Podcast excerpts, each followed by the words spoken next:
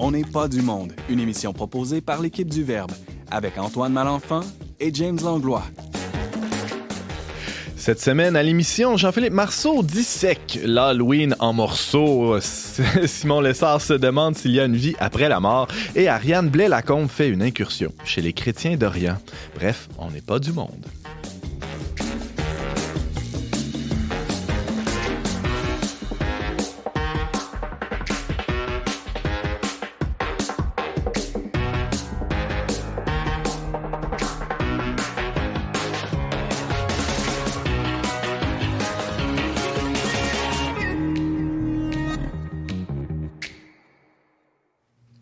Tous, bienvenue à votre magazine Foi et Culture. Ici Antoine Malenfant en compagnie du très vivant James Langlois. Bonjour James. Hey, salut. Hey! Hey, je suis très vivant, donc très content d'être là aujourd'hui. Ouais, on parle de mort euh, par contre aujourd'hui. Euh, tu vas te sentir à l'aise quand même?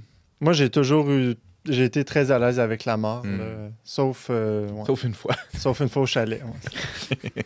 Malaise. Il va y avoir des malaises aujourd'hui, hein, probablement, parce qu'on va parler d'Halloween. C'est pas tout le monde qui est à l'aise avec ça. Bonjour Jean-Philippe Marceau. Salut Antoine. Toi, t'es à l'aise avec ça par contre. Ben, je sais pas si euh, je dirais ça exactement, mais je trouve ça intéressant comme à réfléchir pourquoi on fait encore ça aujourd'hui. Ah, ah. Parmi tous les rituels qu'on a abandonnés, qu'on ait quand même conservé lui, je trouve que ça vaut la peine de se demander pourquoi. Ah ouais, très bonne question. Ça va être en tout début d'émission. Merci d'être là. Simon Lessard, Salut Antoine. toi, tu vas défaire la chronique de Jean-Philippe. Exactement. Moi, je vais apporter la réponse chrétienne à la fête de l'Halloween. Ah ah! On va t'écouter aussi en, deux, en deuxième euh, segment. Ouais, on t'écoute tout le temps. C'est tout le temps très intéressant. Tu vas te demander est-ce qu'il y a une vie après la mort, finalement. Ouais, puis on commence le, le mois de novembre hein, aussi. C'est Ouais. d'une manière le mois marqué par la mort, autant le souvenir euh, des anciens combattants que aussi la fête des com- la commémoration des fidèles défunts. L'Halloween qui précède un jour avant novembre et la Toussaint aussi. Excellent. Merci, Simon, d'être là. Et on a la visite d'Ariane Blais-Lacombe. Bonjour, Ariane. Salut Antoine. Première fois à l'émission cette saison, je Ben pense. oui, très contente d'être de retour. Ben ouais, vraiment heureux de t'accueillir. Et là, on va complètement ailleurs. On va en- en- dans l'Église orientale avec toi aujourd'hui. Exactement, pas besoin d'aller très loin, juste aux États-Unis, mais Ah oui? je vais vous parler de ça. Euh, T'as assisté à un rite byzantin. oui, exactement. On a été invité à un mariage euh, cet été qui était dans une église euh, catholique byzantine. Mm. Donc, ça nous a surpris, puis ça nous a fait apprendre plein de choses. Ça va être en- ça va être le dessert, la, la cerise sur le gâteau à la fin de l'émission. Merci d'être là aussi. Ça fait plaisir.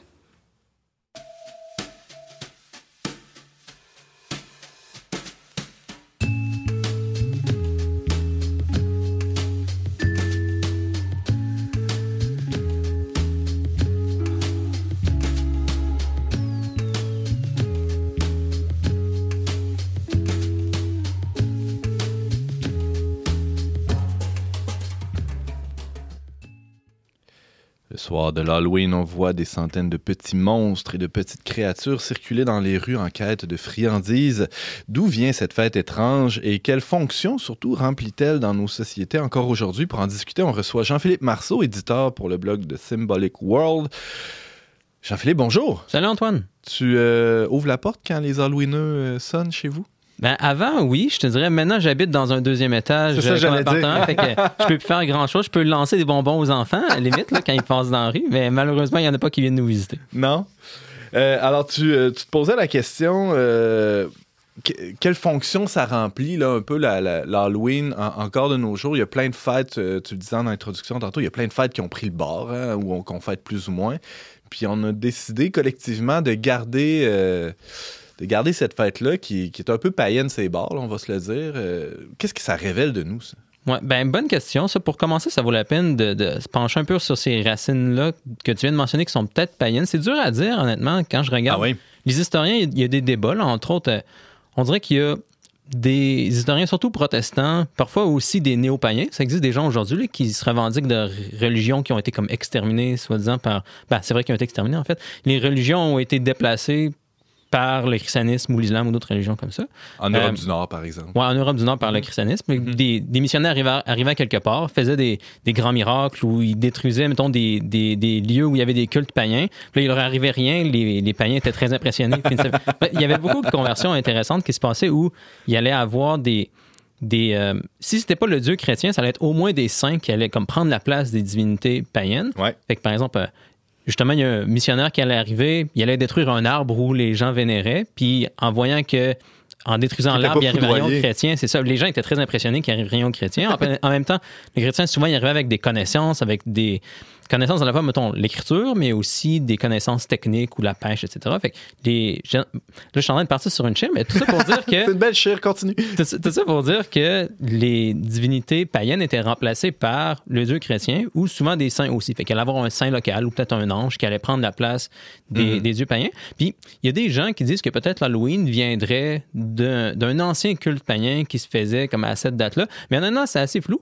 Puis comme concrètement, des fois, on dirait que c'est utilisé par des protestants qui veulent comme blâmer l'Église catholique ou aussi, c'est-à-dire blâmer l'Église catholique de pratiquer justement des, des- des pratiques un peu païennes. Ouais. Ou bien, des fois, ça va être des néo-païens qui veulent retourner à quelque chose de plus ancien. Ah. Fait que, c'est, honnêtement, je trouve ça dur à dire, mais toujours est-il que si on regarde, mettons, pourquoi c'est arrivé puis comment c'était célébré pendant longtemps, au moins de- pour autant ce qu'on, ce qu'on, qu'on en sache, initialement, la Toussaint, c'était célébré plus en mai.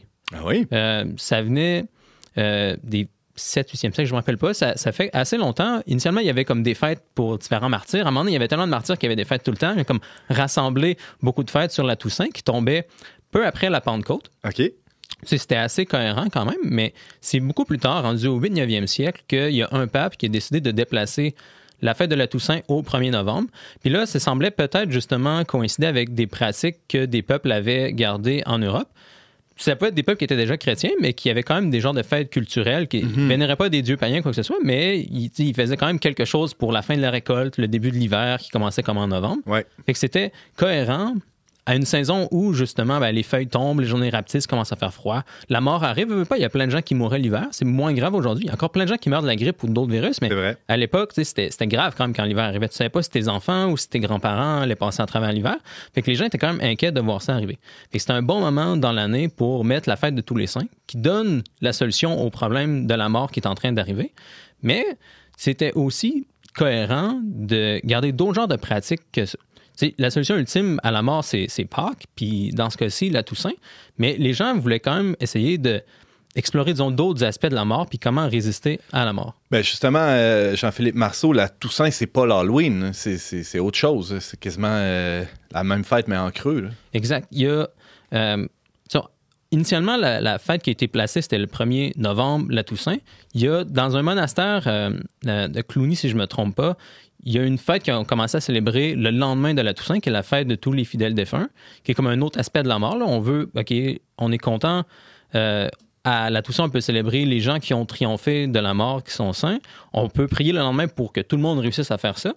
Puis, il y a eu aussi un encouragement par les autorités ecclésiales pour faire une vigile la veille de la Toussaint.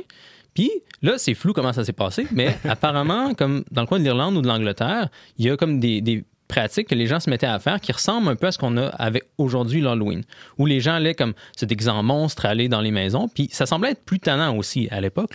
Les- Aujourd'hui, les enfants, ils vont dire, mettons, des bonbons ou un tour, mais c'est rare qu'ils vont vraiment jouer des tours, mais à l'époque, c'était comme plus sérieux. là. Les, Ah ouais. les gens comme étaient plus sérieusement dans cette, ce genre de jeu-là où, d'un côté, tu as des gens qui se déguisent en monstres, des gens qui se déguisent en morts, on peut dire, justement, la mort qui arrive.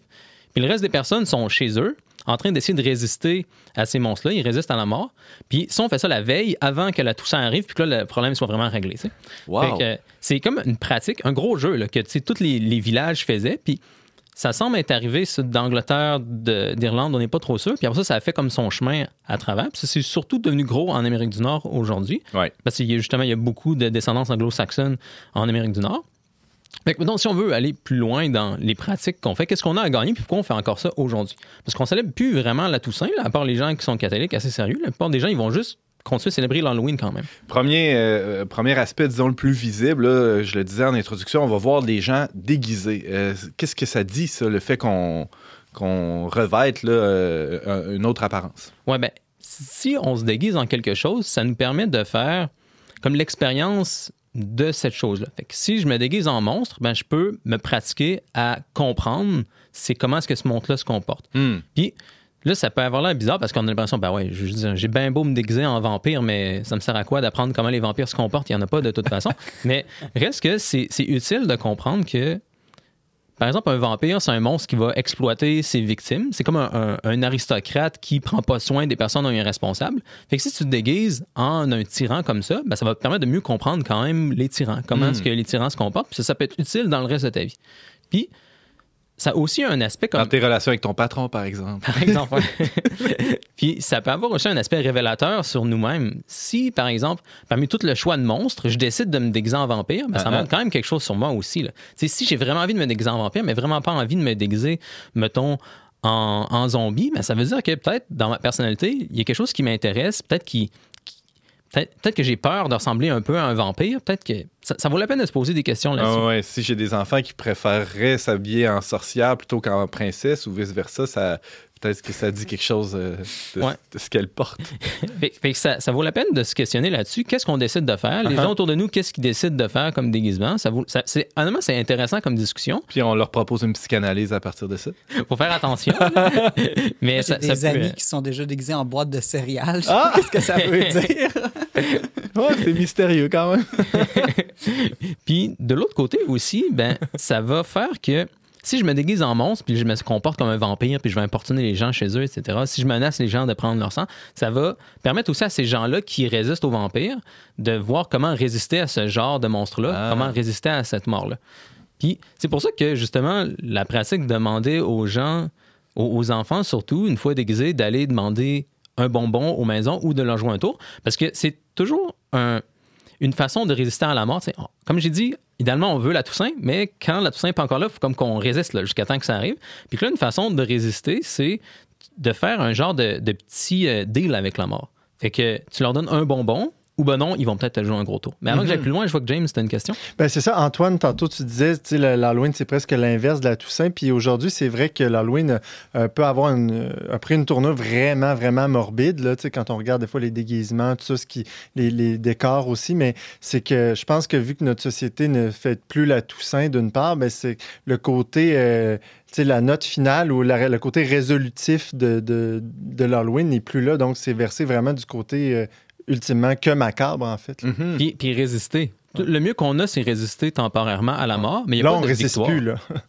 là, on est dedans. ça. Ben, en fait, non, je pense que les gens continuent quand même d'essayer de résister, mais comme on n'a pas d'espoir de quelque chose de plus grand. c'est ça. Fait que, les gens vont essayer, mettons, de. Je sais pas, de, de rester chez eux pendant deux ans pour pas pogner de virus, ou ils vont essayer de on créer des, des machines qui vont leur permettre de, de, créer plein de choses matérielles qu'ils vont pouvoir utiliser pour mieux vivre, etc. On essaie de comme transcender nos capacités par des solutions matérielles qui sont pas Dépasser notre condition mortelle. Exact, Ouais. exact. Et ça, je pense qu'on essaie encore de résister aujourd'hui. Puis c'est pour ça qu'on célèbre encore l'Halloween. Puis on peut même le voir dans les- le, le genre de compromis qu'on fait aussi avec les monstres qui viennent nous visiter. Parce que ça peut être tentant de juste dire aux monstres de s'en aller complètement. Puis, on a toutes des, des- des passions, des tentations qui peuvent se présenter à nous des fois. Puis ça se peut que ce soit ça la solution. De juste, OK, toi, cette, mettons, disons que j'ai un problème d'alcool, j'aime ça boire. Ben, si à un moment donné, j'ai l'occasion de boire, ben, peut-être que c'est une bonne solution de juste complètement mettre ça de côté. Je veux juste pas boire du tout. Fait que là, je suis en train de dire au petit monstre là, qui vient me visiter chez moi, là, ben va-t'en. Je, je te donnerai pas de bonbons, je te donnerai rien. Mais là, c'est dangereux quand même parce que Tu peux revenir puis tu joues un gros tour. avec 12 amis, tu sais. Hop là. Fait, qu'il y y a quand même. 15 euh, à 12 au complet. Exact. Fait qu'il y y a ce danger-là. C'est là qu'on est content de vivre en appartement. mais isolé. Mais j'ai pas, Au deuxième. mais j'ai pas la chance de pratiquer ça, par exemple, ça veut dire. Mais c'est. Puis, disons, pour euh, don- donner un autre. Alors, comment on l'amadoue, le monstre, en, en succombant un peu ou en lui donnant un petit quelque chose? Euh, Exact, exact, c'est ça la question. Si je mets complètement de côté, ben là, peut-être qu'il va revenir c'est le plus grave, mais sinon, ce que je peux faire, c'est je donne un bonbon, quelque chose de superficiel. Mhm. Tu peux même pas survivre avec un bonbon, là. C'est, Mm. tu, tu manges des bonbons toujours, tu vas pogner plein de maladies, ça sera pas, ça, ça sera pas drôle, ça fonctionne Valeur pas. nutritive assez limitée. là. Exact, mais c'est quelque chose qui permet quand même au monstre de s'en aller. Fait que Ouais. peut-être que je vais dire, OK, moi, je vais juste prendre de l'alcool, mettons, le vendredi soir, puis c'est tout. C'est, je prends une journée par semaine, puis je garde le démon tranquille grâce à ça. Hmm. Ultimement, je veux me régler le problème complètement, je veux arriver à la Toussaint, mais comme tant que je suis pas capable, je vais faire un compromis. Fait que je pense que c'est ça que les gens pratiquaient à l'Halloween, c'est ça que les gens pratiquent encore aujourd'hui, parce que. Inconsciemment, mettons. Exact, exact. Ouais, je pense ouais, pas ouais. que la plupart des gens sont conscients de ce qu'ils font, même si on continue faire cette fête-là, on dépense plein d'argent pour faire ça, ça prend plein d'attention. Fait que Simon? Est-ce que je te comprends bien si c'est ce que tu es en train de dire, c'est un peu comme une stratégie de s'exposer graduellement à un mal pour s'y accoutumer, comme les tests d'allergie, par exemple, où on va te donner un petit peu de la substance auquel tu es allergique pour que peu à peu tu sois capable de la confronter, ou c'est pas tout à fait ça le pattern que tu essaies de Ben, décrire? ça, ça ressemble à ça. Je, je pense un, un aspect qui ressemble plus à ça, c'est euh, l'aspect apotropaïque, là, pour le dire techniquement, de l'Halloween. Parce qu'une autre des choses qu'on peut faire pour se défendre contre les monstres, c'est de mettre des défenses. Fait qu'on va mettre des décorations, justement, avec des monstres autour de notre maison aussi. Fois, on va prendre des choses mortes. C'est tout simple. Des fois, de mettre des, des épis de maïs séchés, comme des, des- récoltes mortes qu'on laisse dehors. Ça peut être aussi de mettre des, des monstres, de tailler des, citrouilles en visage effrayant.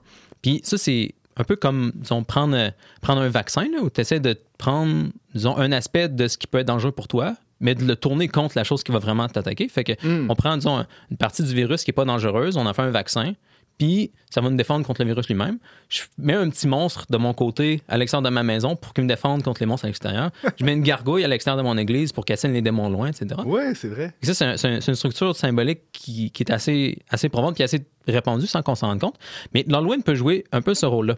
Euh, en fait, dans notre culture en général, on essaie de garder la mort loin de nous en ayant une journée où on essaie de contrôler la mort un petit peu. Mhm. Fait que, tu sais, je pense, comme j'ai dit plus tôt, la solution ultime, ce serait la Toussaint, mais on a quand même quelque chose qu'intuitivement notre société a décidé de garder, parce que le mieux qu'on peut faire, c'est de résister, c'est de donner un genre de vaccin contre la mort avec l'Halloween, qui nous permet de résister un peu mieux le reste de l'année parce qu'on a pratiqué cette journée-là. Résister un peu mieux ou carrément mettre ça sous le tapis pendant 364 jours. là, c'est ça? C'est quoi le mot que tu utilisais? Anthropopaïque? Apotropaïque. Apotropaïque. Ouais. Ça veut dire quoi? ça.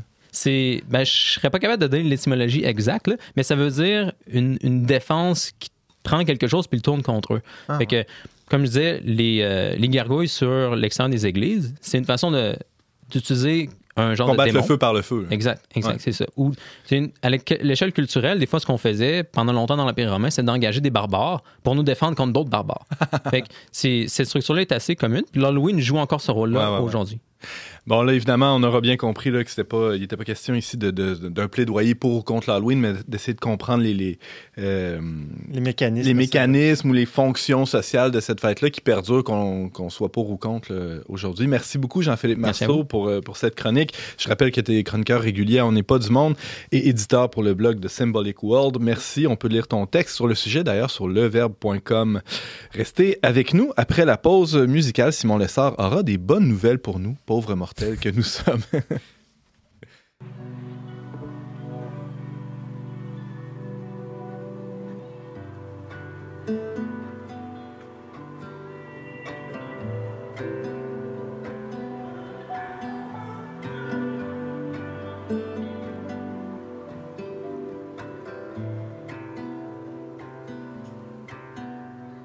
Prends donc un peu de ma lumière.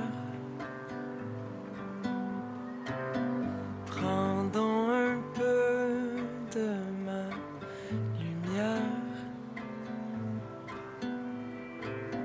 C'est la saison des pluies, sa mère.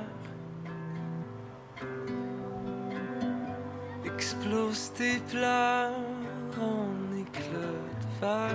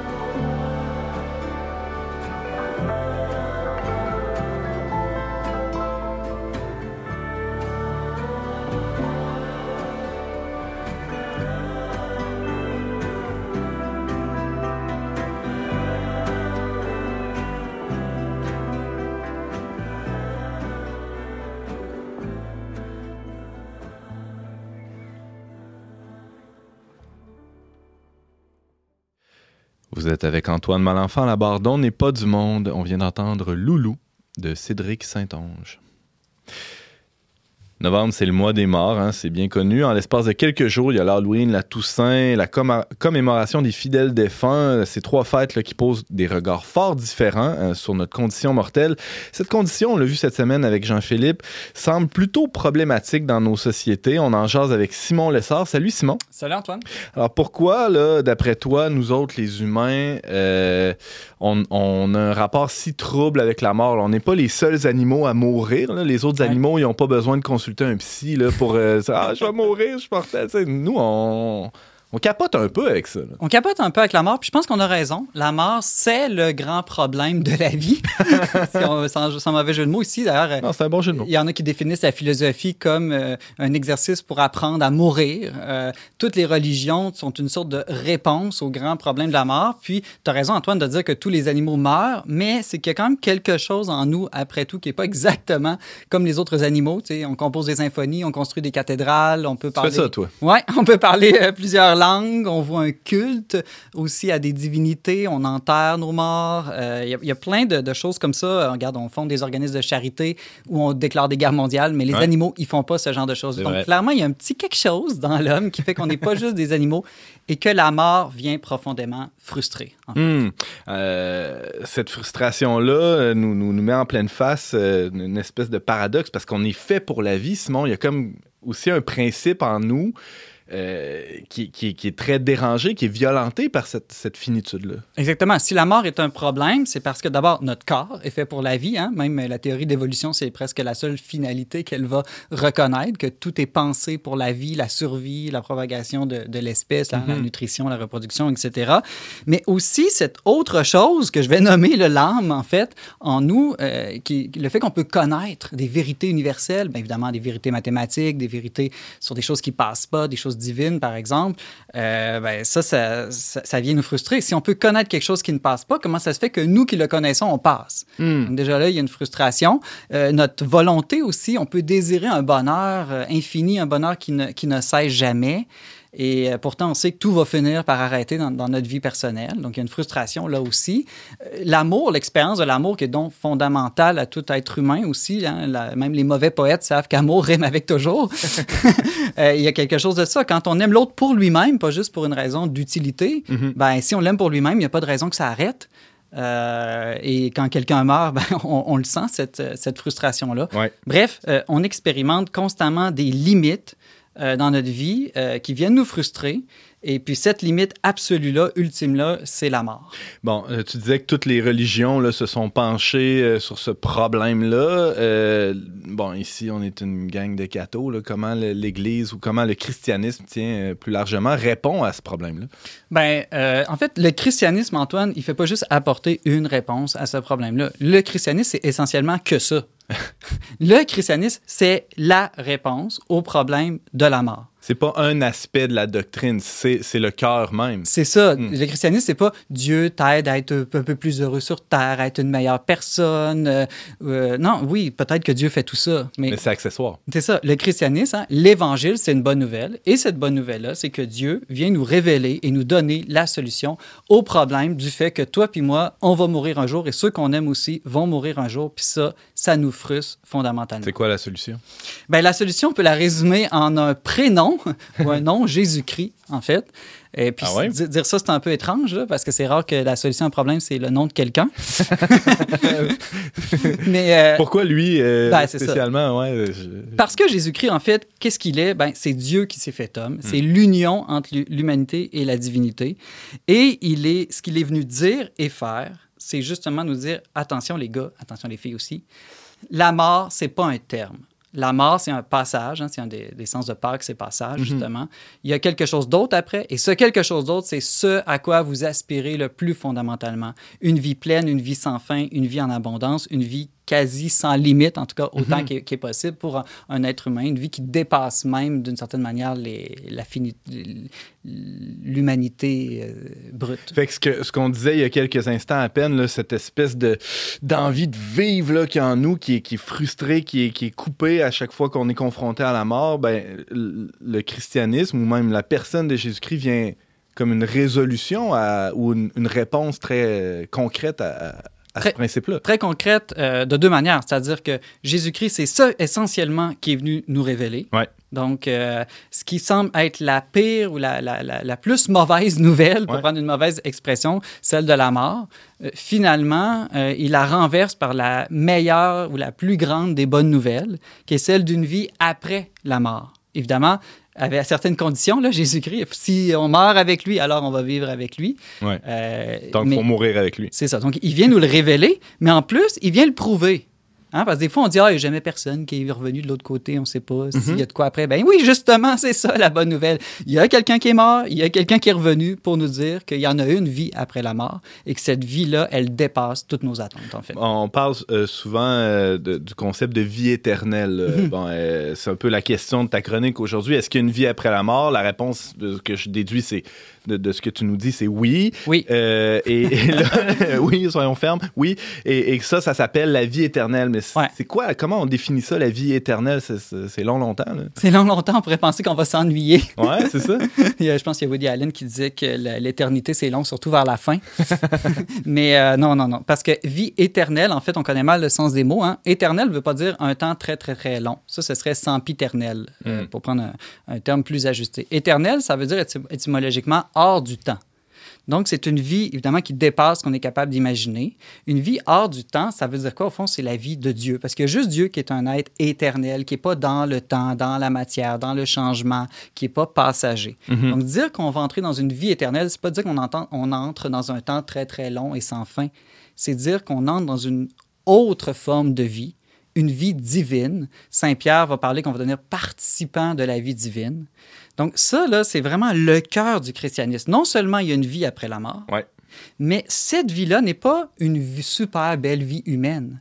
Cette vie-là, c'est une vie divine. hein, c'est le concept de divinisation. C'est qu'on reste des hommes, mais comme Jésus-Christ, on est des hommes, des, ben, pas, pas exactement comme Jésus-Christ, là, parce que lui était vraiment vrai Dieu, mais on est des hommes divinisés avec quelque chose de, de- de plus qui vient répondre à toutes nos aspirations. Euh, tu. tu bon, J'ai perdu le début de ma question, mais le Christ utilise des images Ouais. euh, pour, pour nous parler de la vie éternelle. Ah, c'est ça, c'est que tu dis, c'est pas. euh, on est comme hors du temps, mais pourtant, pour, pour nous expliquer ce que c'est, le Christ se sert d'images qui sont dans le temps, là, qui, qui, qui réfèrent à des choses très concrètes auxquelles on, on peut référer. Ouais, c'est quand même un mystère, là, on Ouais. s'entend. Puis pour nous, euh, comprendre ce qu'est une vie divine, ça nous dépasse tellement que Jésus utilise des images, euh, garde lumière, festin de noces, vin du royaume, maison du Père, Jérusalem céleste.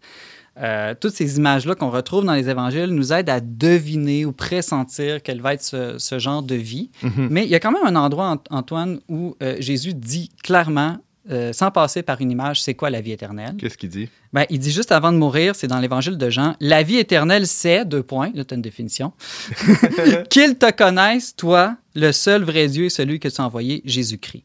Dans le fond, il, il met la vie éternelle dans une connaissance, Ouais. une connaissance de Dieu Et c'est de là que nous vient, entre autres, euh, l'expression de vision béatifique, vision étant ici un synonyme de connaissance. Donc, une, une vision, une connaissance divine, voilà ce qu'est la vie éternelle. Ouais, mais ça, c'est trippant pour les intellos comme Jean-Philippe et toi, là, de connaître. euh, c'est- comme euh, une grande salle d'études, le, le ciel, tout le monde ouvre les livres, puis youhou, on commence. hey, pour toujours. Toi, tes plus grandes joies, Antoine, ne sont pas dans l'étude? Euh, ailleurs, non, on n'embarquera pas là-dedans.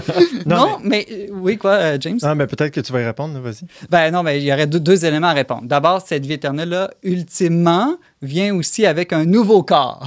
OK. Donc, elle ne sera pas que de la connaissance. hein. Ça va être une vie pleinement humaine. Étudier, mais avec des muscles. Exactement. Ah, ok, super. Saint Thomas d'Aquin dit qu'on va chanter, qu'on va danser. Ah ouais. C'est juste qu'avec notre corps, malheureusement, Antoine, on fera pas les choses qui sont liées à notre nature mortelle, justement. Mhm. Donc, manger et se reproduire, qui sont des remèdes à la mort, hein, Mhm. la mort de l'individu, la, la mort de l'espèce, on n'en aura plus besoin, mais on va faire des choses, fais-toi-en pas, pas mal plus plaisantes. OK, Ariane. Mais ouais, une des questions que je me pose beaucoup, c'est justement, là, je suis très contente d'apprendre qu'on va chanter puis danser, mais tu sais, on, on va être tellement différents, tu sais, ça va être quoi la relation des êtres célestes entre eux ou tu sais, leur lien avec les gens encore sur la terre? Parce que clairement, si on prie les saints, on leur demande d'intercéder pour nous, c'est clair qu'on peut pas juste tourner en rond en regardant Dieu, là, tu sais, qu'il y a comme des liens entre nous puis entre la terre, tu sais, fait que comment est-ce qu'on peut s'imaginer ça?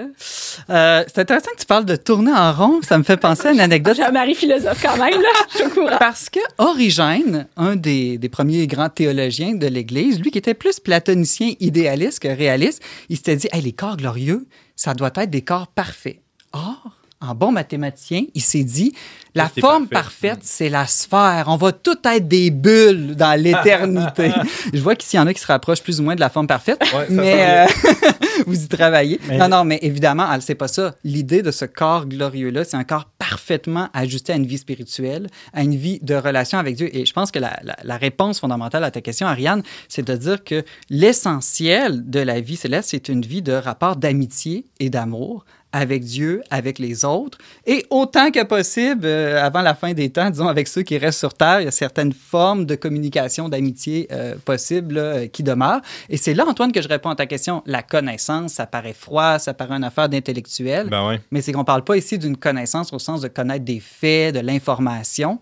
On parle d'une connaissance personnelle, intersubjective, comme une conversation entre époux ou entre amis. Et quand on y pense, nos plus grandes joies dans la vie viennent pas de la bouffe. Ils viennent des moments d'intimité qu'on a avec les gens qu'on aime. Et ces moments d'intimité-là, surtout, se vivent par la conversation, les quand on partage nos meilleures pensées, ce qu'on ressent, ce qu'on vit à dans notre fort interne. Cette semaine, Simon, c'est la fête de tous les saints. Ouais. Euh, tu parlais aussi tantôt de divinisation. Il n'y a Ouais. pas quelque chose d'un peu panthéiste ou polythéiste même euh, dans, dans le christianisme. hein? On se fait d'ailleurs reprocher ça, nous les catholiques, de, de vouer des cultes là, à toutes sortes de monde. Euh, comment conjuguer tout ça, euh, Simon Lessard? Ben, L'idée, c'est qu'on ne deviendra pas Dieu. On va être divinisé. C'est pas exactement la même Mhm. chose. Donc, une image de ça, c'est c'est le concept de participation. Euh, les théologiens vont dire c'est comme prendre une épée en métal et la plonger dans du feu. L'épée reste du métal, elle reste une épée, mais elle prend des caractéristiques ignées, des caractéristiques, du feu. Elle devient rouge, elle devient chaude, elle devient un peu plus molle, comme le Mhm. feu, mais elle reste essentiellement une épée. Ben, nous, c'est comme si on va être plongé en Dieu. On reste pleinement nous-mêmes, individuellement et humains, mais avec des caractéristiques supplémentaires dans notre âme et dans notre corps qui fait qu'on va transcender, je dirais, les limites de la nature humaine autant que c'est possible là, pour nous. OK. Puis euh, le lien avec l'Halloween, comment tu vas fêter l'Halloween, toi, euh, Simon, là, sachant que, que la vie éternelle existe puis que ça ressemble à un, un gros party où on danse en On rond? va se déguiser en boule. Intéressant. Ben, moi, j'ai deux, deux remarques sur l'Halloween euh, par rapport, euh, disons, à la vision chrétienne de la mort. Euh, dans les deux cas, on, on fête des morts vivants. OK? Dans l'Halloween et la Toussaint. Ouais. Sauf que dans l'Halloween, on fête des gens qui sont morts, on dirait dans leur âme, là, un peu comme des zombies. On dirait qu'ils n'ont plus d'âme, mais qui ont encore un corps vivant. Pas, pas, pas glorieux, ben ben. Non, l'in- l'inverse de ça exactement. Ouais. Alors que le christianisme, lui, dans la Toussaint, en attendant la résurrection des corps, fait des gens qui sont morts dans leur corps, mais encore bien vivants dans leur âme, dans Hmm. leur esprit au ciel. Donc, c'est des morts vivants, mais pas sous le même rapport. L'autre différence fondamentale, c'est que l'Halloween nous présente constamment des sous-êtres humains. Comme si la mort, justement, c'est une mauvaise nouvelle, parce qu'après, qu'est-ce qu'on devient? Ben, on devient des fantômes sans corps, des zombies sans intelligence, des squelettes sans, sans, sans sensibilité, des vampires ou des sorcières qui ont perdu tout sens moral, ou même des loups-garous qui ont une humanité clignotante, qui ne semble pas être euh, très stable. Euh, donc, vraiment, mourir, c'est présenté comme une mauvaise nouvelle. Alors que pour le christianisme, la Toussaint, hein, c'est exactement l'inverse. Qu'est-ce qu'on regarde? La mort devient une bonne nouvelle parce qu'après, on devient surhumain, plus qu'humain. Euh, on devient avec des corps glorieux, des esprits glorieux. Les saints, ce sont des... euh, Des super-humains, Des des très super humains. humains. Ouais, c'est pour ça. ça que se déguiser en super-héros, c'est peut-être une bonne idée euh, à l'Halloween, euh, Mhm. a- après tout. Bref, comme dit Saint Paul, pour les chrétiens, mourir en bout de ligne, c'est un avantage. Hmm. Et c'est ça la bonne nouvelle et le grand renversement du christianisme. La pire chose, la plus inutile et absurde du monde, la souffrance et la mort, est renversée par le Christ parce qu'elle devient un tremplin vers la meilleure de toutes les choses, qui est la vie divine, la vie éternelle. Donc, il ne faut pas évacuer la mort. Il faut l'embrasser avec le Christ. C'est c'est- et c'est- c'est ça le secret du christianisme. Fascinant. Simon Lessard, rédacteur euh, pour Le Verbe Média et chroniqueur régulier à On n'est pas du monde. Merci beaucoup pour euh, cette chronique sur la vie après la mort. On a pris des bonnes notes, je pense. On Euh, a quasiment hâte. On a quasiment vu de même, hein? c'est- En effet, euh, merci encore. On fait une petite pause musicale et tout de suite après, Ariane nous fait plonger avec elle, non pas dans, dans le mystère de la mort, mais le mystère de l'Église byzantine. hein. Ça va être le fun. Merci. Yes, there will also be singing in dark times. You can really get that feel in dark times. Calling out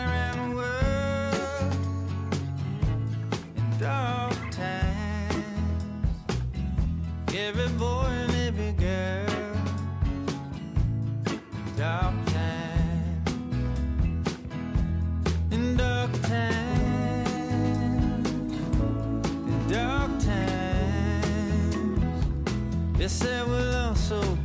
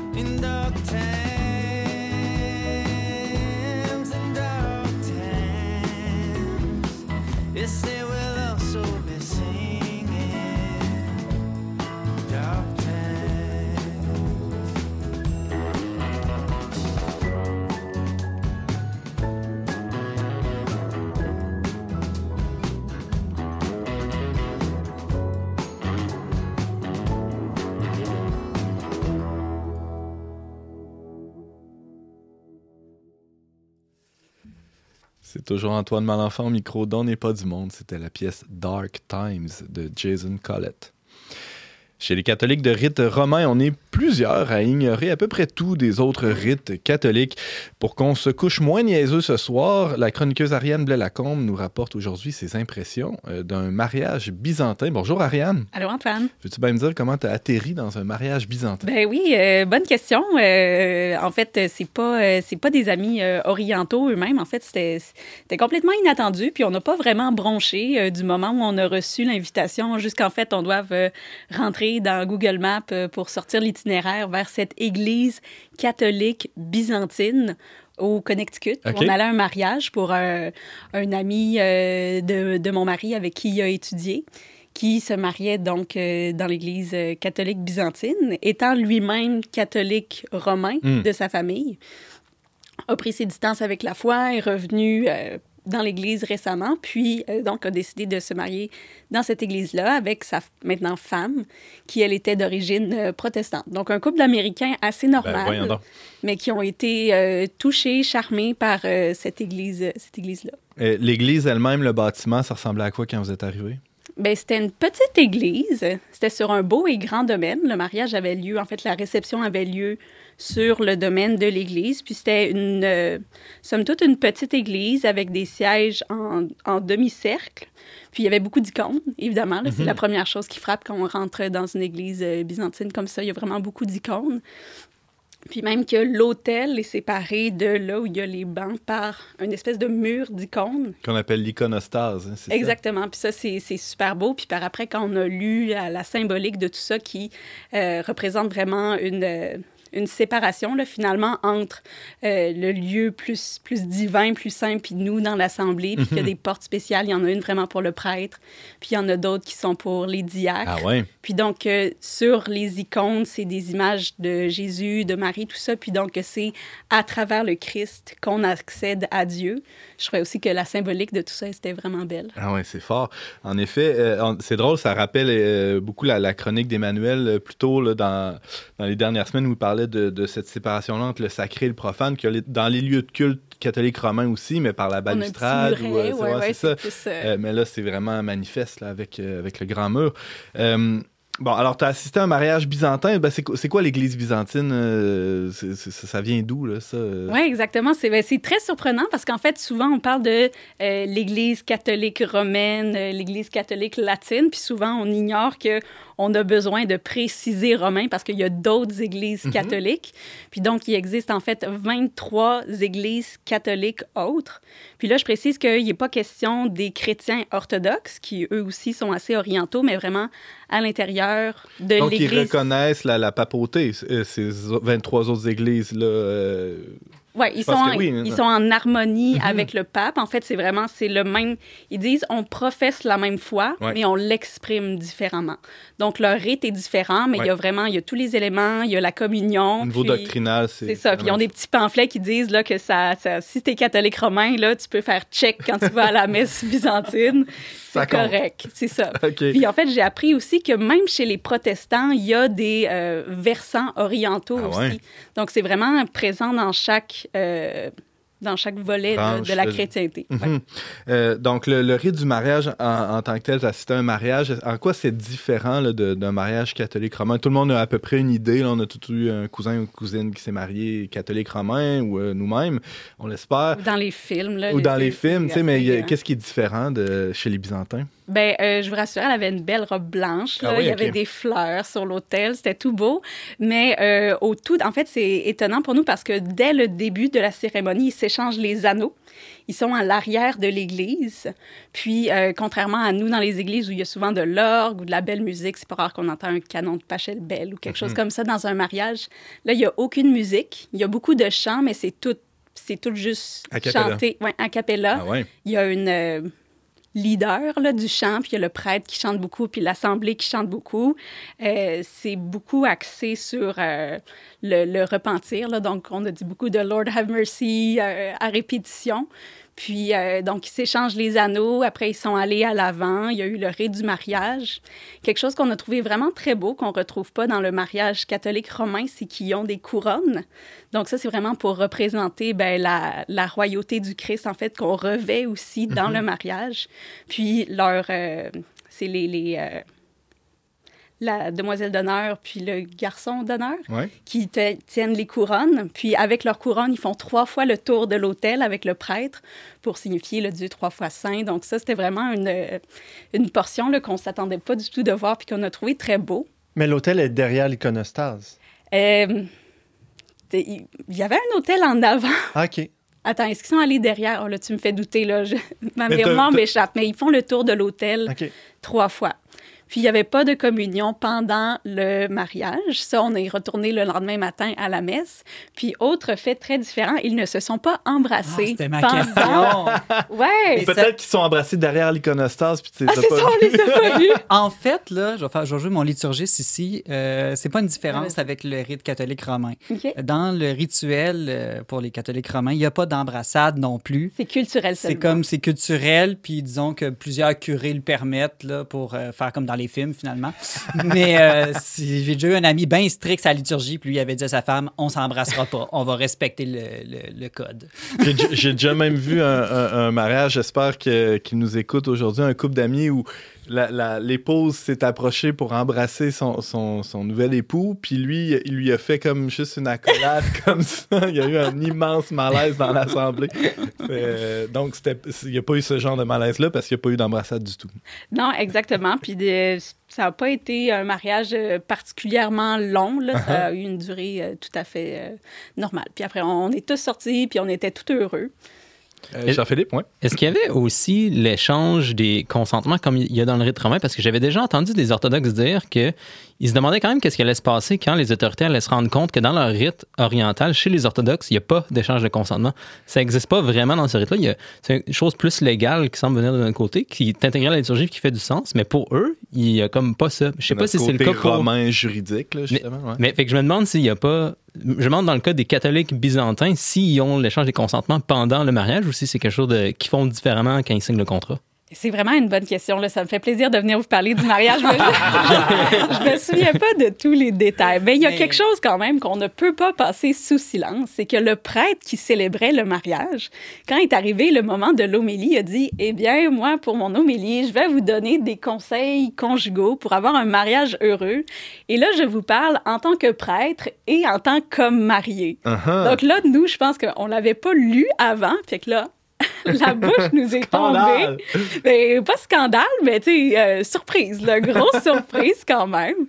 Euh, il a donné quand même des bons conseils, heureusement. Il a parlé de l'importance euh, du pardon, l'importance d'être attentif à son époux, son épouse, à donner des compliments, tout ça, à pas rester fâché ou dans un conflit. Mais reste que c'est quand même drôle, tu sais, entendre ton prêtre te parler de conflits conjugaux, tu sais, peut-être que t'en sais un petit peu plus que ce que tu t'attendais, mais bon, toutes les couples ont des conflits, c'est Mhm. c'est évident, mais après le mariage, pendant la, la réception, on a pu aller parler au prêtre, puis on a dit, hey, nous, on est des catholiques, puis là, on trouve ça vraiment spécial, on savait pas que ça marchait euh, comme ça chez vous, puis il a dit, ben oui, c'est comme ça, c'est il y a une, une distinction très importante à faire, par contre, c'est pas que les prêtres peuvent se marier, c'est que les hommes mariés peuvent être euh, ordonnés, donc un peu comme chez nous avec les diacres Diacre. pas avec les prêtres.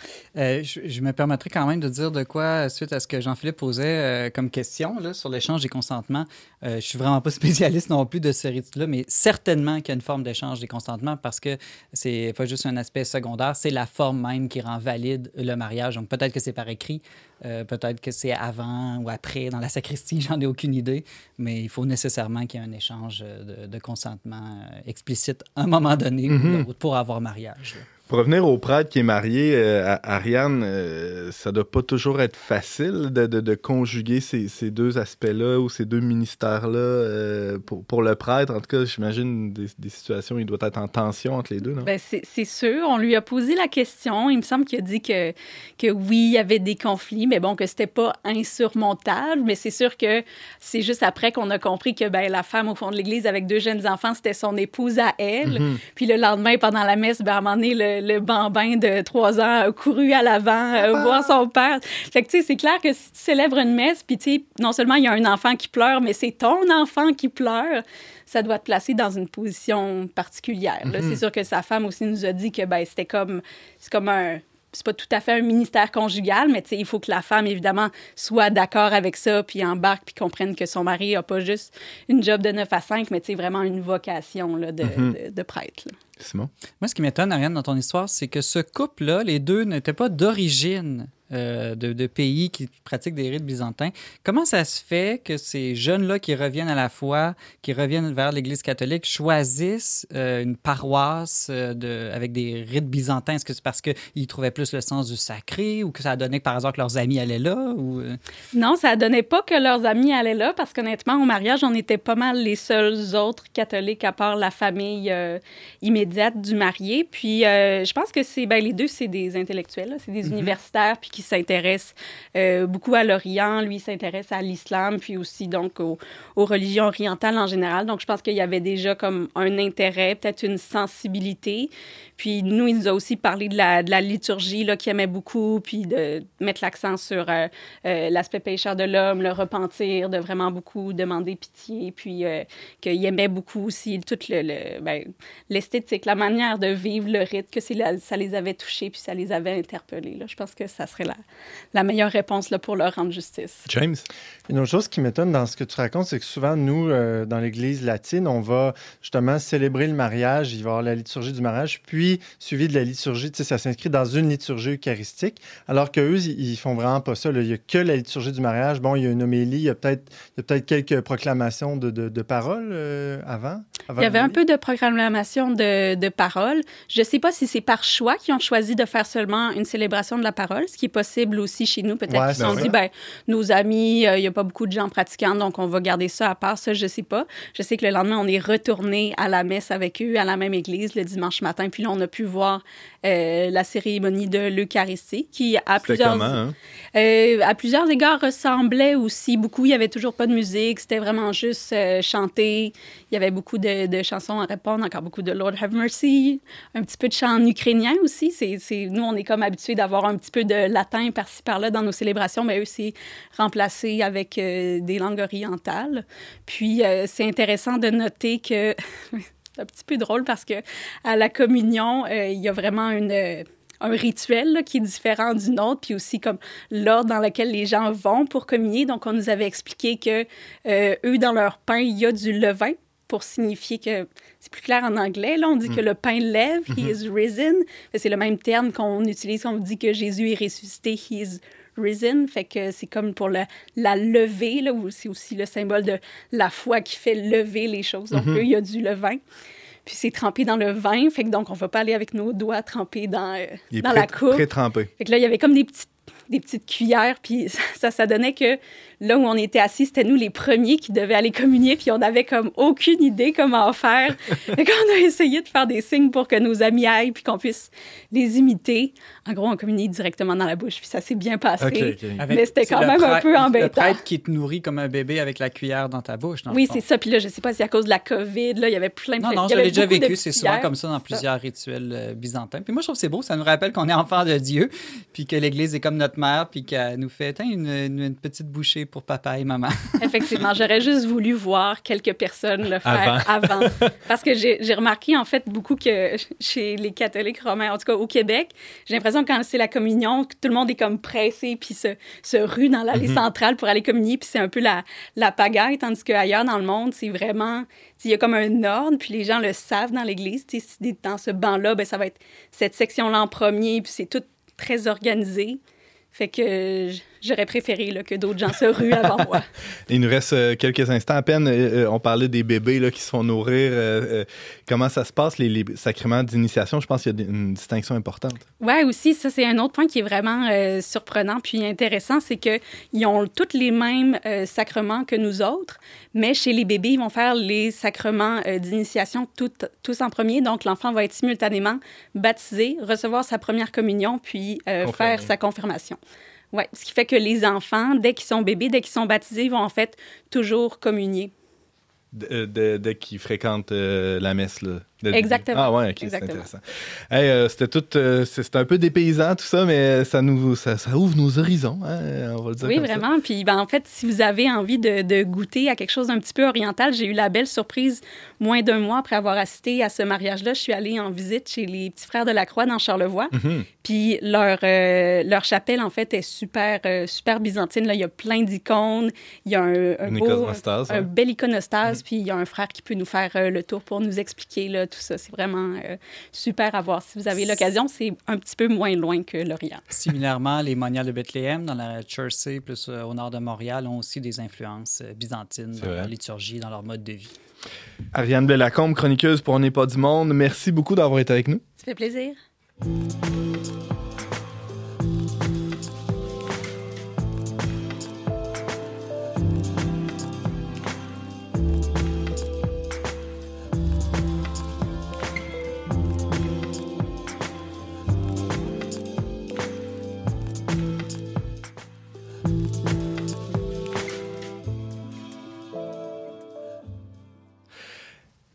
Suggestion culturelle. Jean-Philippe Marceau, commençons avec toi. Oui, exact. Euh, un- une bande dessinée québécoise intitulée God's Dog, donc le chien de Dieu sur le personnage mythologique de Saint Christophe, euh, un saint des, des premiers siècles avec une histoire très intéressante. Puis c'est mis en scène avec plein d'autres saints, des histoires fantastiques quand même de la Bible des premiers siècles du christianisme. C'est, c'est intéressant, puis ça explore justement pour la semaine de l'Halloween, de l'Halloween comment intégrer des aspects étranges loin de nous dans quelque chose de productif. Donc c'est par euh, le conférencier et iconographe Jonathan Pajot, Oui. avec aussi son frère Mathieu Pajot. Ils ont écrit ensemble, euh, ensemble l'histoire. Puis c'est illustré par euh, Cord Nielsen. Alors, c'est disponible en anglais pour l'instant, peut-être euh, traduit un jour? Un jour, j'espère. Puis c'est sur le... toi? Ah, je devrais, je devrais. sur le, le site web thesymbolicworld.com. Si ça l'est pas présentement, au moment où vous écoutez ça, ça va l'être bientôt. Merci, Jean-Philippe. Simon. Alors, pour la Toussaint, je vous propose euh, de lire la biographie de Louis et Zélie Martin. Ce sont les parents de Sainte-Thérèse de Lisieux. Et euh, pourquoi pour la Toussaint? Ben, parce que c'est le premier couple béatifié en tant que couple. Donc, euh, non pas un puis l'autre, ça, ça donne qu'ils étaient mariés, mais ils ont été béatifiés parce qu'ils étaient mariés et qu'ils sont devenus saints à travers leur mariage. Euh, cette biographie-là, euh, éditée par euh, Emmanuel Poche, les éditions de l'Emmanuel de, Ouais, ouais, de ouais. Poche, évidemment. C'est pas, pas le nom, pas le nom du gars. Exactement. Puis c'est pas Poche, c'est vraiment bon. Ouais, ouais, ouais. C'est vraiment le fun, hein? c'est des saints de la vie ordinaire. Tu sais, il y a de la maladie mentale, il y a des gardiennes, des mauvaises gardiennes dans leur famille. Ah, ça existait dans Oui, oui, aussi, Ah, tu sais, il y en a des bonnes aussi. Il y a Uh-huh. de la maladie physique, il y, a des, y a le travail, toutes les dimensions de la vie ordinaire. Mm. Il nous montre comment on peut être saint à travers ça. Louis et Zélie Martin, Les Saints de l'Ordinaire, c'est par Hélène Mongin aux éditions euh, de l'Emmanuel euh, version poche. Merci, Simon. Euh, Ariane. Ben, moi, je suis en train d'écouter la série Avant le crash à Radio-Canada. Puis, Hein? c'est une série sur notre monde euh, des gens qui travaillent dans la finance, qui sont dans la performance, puis vraiment dans le gain personnel. Puis ça nous montre un petit peu des peut-être des travers à éviter ou les risques qui se passent quand on mène une vie euh, comme ça. Avant le crash à Radio-Canada, aussi sur tout.tv, je pense. Exact. Merci Ariane, merci Simon, Jean-Philippe, merci à James Langlois et Marc-Antoine Baudette euh, au, à, à technique, hein, à, la, à la technique. Tiens, merci à la Fondation Lucien Labelle pour son soutien financier. Vous pouvez nous suivre sur votre plateforme de balado diffusion préférée, sur leverbe.com baroblique radio. Il y a toutes les infos là-dessus, sur les manières de partager aussi nos émissions. Alors on se retrouve la semaine prochaine, même heure, même antenne, pour une autre émission dont n'est pas du monde.